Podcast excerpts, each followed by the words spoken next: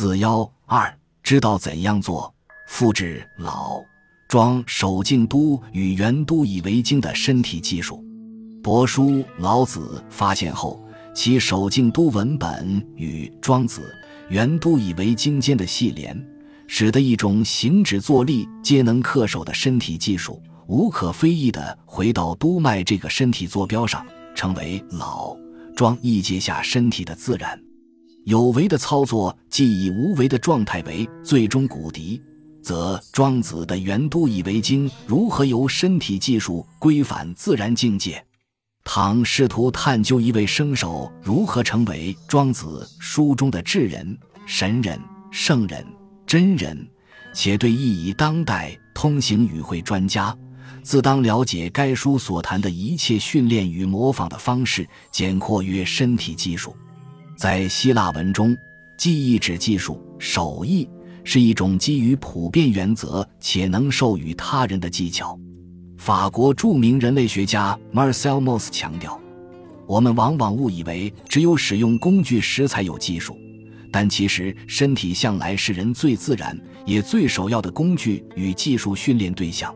随着年龄的增长，人们不断学习各种身体技术。运用这首要且最自然的工具来达成目的，从婴幼的吃奶、爬行、走路，到长大后的饮食、运动，乃至于睡眠，无不是经由学习模仿而来。Moss 以他幼年因走路时手掌张开而遭斥责的经验为例，说明不自觉间确实存在着某种关于使用身体的教育。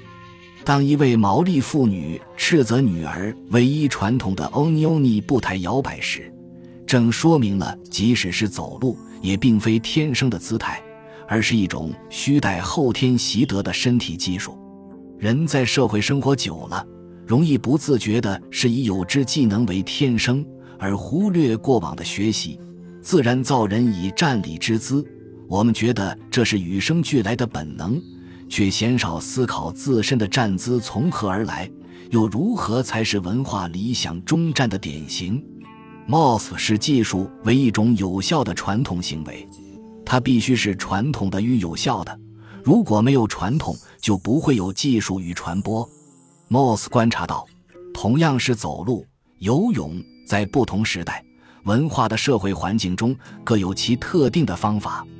即使只是坐在桌前用餐的姿势，我们也能从双手摆放的方式区别出英国人、法国人。这说明了，在不同的文化传统中，相同目的的身体技术可能有不同的姿势样态。这些都需经过后天的学习。所有技术的训练与形成都各有其道，身体习惯的建立亦然。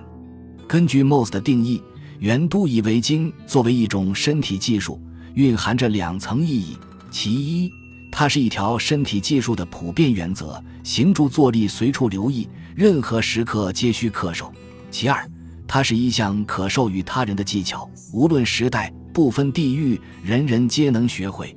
当我们对历代著书全字示意出走的现象进行反思，提出庄子功夫兼及身体的可能。便能将原度以为经还置于身体本位，